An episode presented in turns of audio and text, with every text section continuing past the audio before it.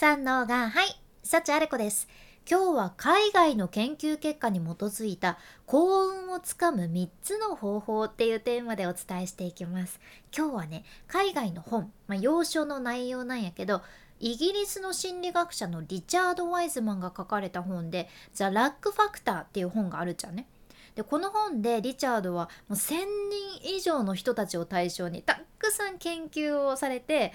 幸運な人不運な人そして中立な人って何がどう違うのかをいろいろ調べられていてその実験を通して人生においてこれをやったら運の量を劇的に増やすことができますよっていうのを紹介されています。まあ、これ心理学者の研究チームによる実験結果に基づいたものやけんこそ面白いかなって思ってシェアさせていただきますね。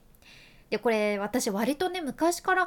あれこちゃんやっぱり持ってるねって言われることが多くて、まあ、運がいい運がいいって思ってる方でしてなんかね小さい頃いや不審者によく出くわしたんやけどでもね間一髪本当にやばいやつやったんやけどたまたま助かったっていう本当にたまたま助かった経験があったりとか言うなら絶対に受からないっていうぐらいの確率低すぎるオーディションにまあたまたま言うならたまたま受かったりなんかね自分に必要なことっていうのが前もって早めに分かる節がありまして。うん、でもねこの本で紹介されてることって私が何気なく昔から割と子供の頃から実行してることばっかりじゃね、うん、やけん個人的にもおすすめなんです。うん、で今回幸運をつかむための3つの具体的なアクションも紹介するっちゃけどその前に実際に実験結果で分かっとるどんな人が幸運をつかんでるのかっていうところから簡単にお伝えするとね、まあ、まず運のいい人って外交的でもういろいろ何でも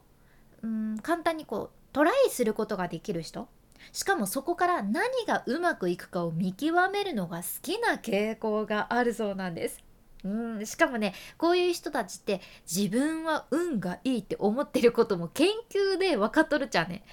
逆に不運な人はどんな感じなのかっていうと自分は運が悪いと評価しているっていうのも分かっていてあと不運な人っていうのは実際自分が何か決断を下す前にその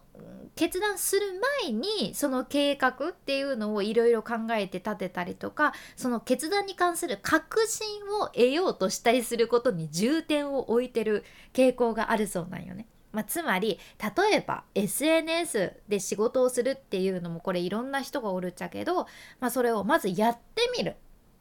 まず試すっていうことをせずに確信を得ようと。これってうまくいくんですか？うまくいかないならしたくないなとか。そういう方に重点を置いているとやっぱり運が良くなくなるというようなことですよね。この本で言うとね。だけん一般的に言うと新しい経験とか斬新な体験、まあ、新しいものに対してオープンに受け入れてトライできる人ほど強運っていうことじゃん。うんまあ、そういう経験に対してオープンな人の方が幸運な出来事が起こる機会、まあ、そういうチャンスにそれだけたくさん触れることができて幸運な出来事を自分でつかむことができるっていうのが分かってるそうなんです。で逆にもう今の日常が好きだからというか今のままでいたいからっていうことでいつもと全く同じことだけに集中してるとあんまり運が良くならないんだそうです。はあこれ読んでてねなるほどなーっていう結果なんですよ。まあそれを踏まえた上で具体的などんなアクションで運が良くなるのかっていうのはね分かってるのか実験で分かってるのかっていうと早速1つ目は1つ目がね感謝の日記をつけることなんですよ。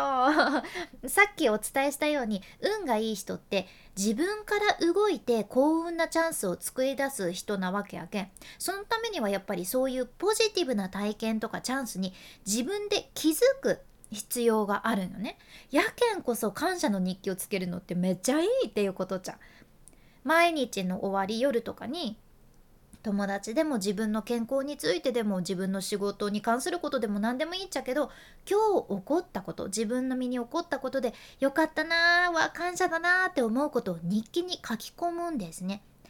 で特になんか寝る時は今日ちょっといいことなかったかもなっていう時でもそんな日でもあそういえばでも昔はあんなに悩んでたことあったけどああいう出来事今日は起こらなかったな感謝だなみたいな感じでとにかく自分は運がいいな恵まれてるなって思えることを自分で一日一日しっかり認識するってことなんです。これはねもう超絶ひっそりやってる サチアレコミュニティっていうところでまさに実践してることじゃね、うん、サチアレコミュニティのメンバーの方々が実践してることでして。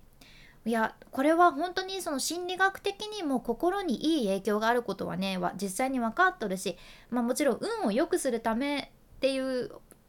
視点でこの本では紹介されとるっちゃけど、まあ、その心のいい影響っていう面でも私は個人的にかなりおすすめです。じゃあ2つ目いきましょう。2つ目はね、親しみやすい人になるってことです。この本の研究チームはね、いろいろ実験をする中でもうね、一目見ただけでもパッと見で誰が自分はついてるなって思ってるのかそれとも自分はついてない運がないって思ってるのかっていうのを見分けることができたそうなんですよ。うん、なんでかっていうと運がいい人っていうのはやっぱりパーッと明るい人でオープンな感じでそれをねボディーランゲージでも表現していて、うんまあ、こう楽観的な感じ。うん、そういうのがパッと見でも見える傾向がある人やった。そういう人が運がいい人やったらしいんよね。でも逆に不運な人っていうのはやっぱりちょっと閉鎖的で何かしらストレスとか不安を抱えているように見える。もうパッと見でそう見える傾向があったそうなんです。だからもう一目で分かったっていうことじゃん。ね一般的に言うといろんな人と接して何かしらのセレンディピティ的な相互作用があることで幸運な出来事も起こるわけだから自分がもっと親しみやすい人になれば幸運な出来事が起こる可能性は劇的に高くなるっていうことじゃん。だってやっぱりフレンドリーでオープンマインドねなんかねちょっと親しみが湧くような温かみがある人の方がやっぱりそのしかめっ面とかちょっと近寄りがたいわーっていう人よりね断然話しかけられやすいわけだしその分セレンディピティなこともねたくさん起こるしでその分ラッキーな出来事も起こりやすいっていうことですよね。うんまあ、確かに私も以前の仕事で、まあ、普通に仕事としてもねこれはねずっと親しみやすい人っていうのは意識してきたことだったけどうん、自分としてもその分いろんな人に助けてもらうことができたし思いがけないチャンスをもらったりしたこともあったしいやいろいろあったなーって思いますね。うん、これも確かにポイントかもっていう気がします。では3つ目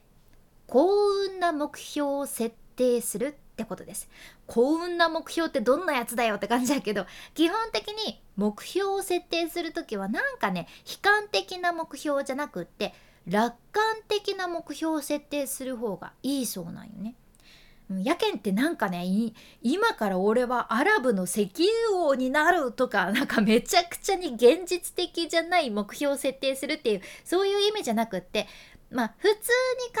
えたらいやちょっとないかないや叶えられないかなっていうぐらいの目標を設定するってことです。まあ、言うなら昨年の私からすると月100万円稼ぐっていうのは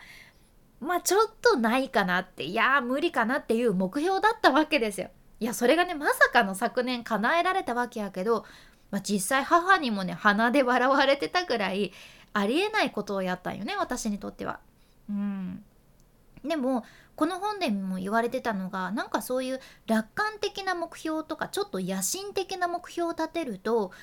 うん、いわゆる保守的な悲観的な目標を立てるよりも目標に向かってその人が努力して実際に目標を達成する可能性高くなるってことがいろんなデータで示されてるそうなんです。人間って不思議ですね。そっちの方が可能性高くなるんだっていう。うん。でもそうらしいじゃん。でポイントとしては目標を立てる時はそういう野心的で楽観的な目標を立てる。でそれと同時に目標を達成するにはその目的地に行く到達するっていうことよりもその途中の旅の方が重要だよねっていうのを認識すること。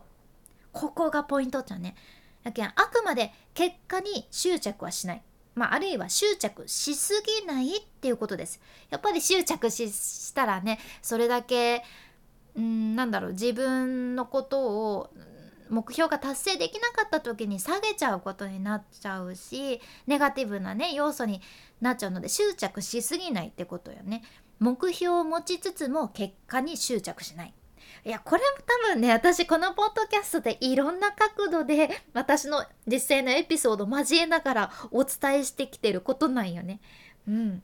どうでしょう？あなたの2023年の目標ありますか？ある場合それは楽観的ですか？ちょっと考えてみてください。何かいいきっかけになればなと思っちゃうけど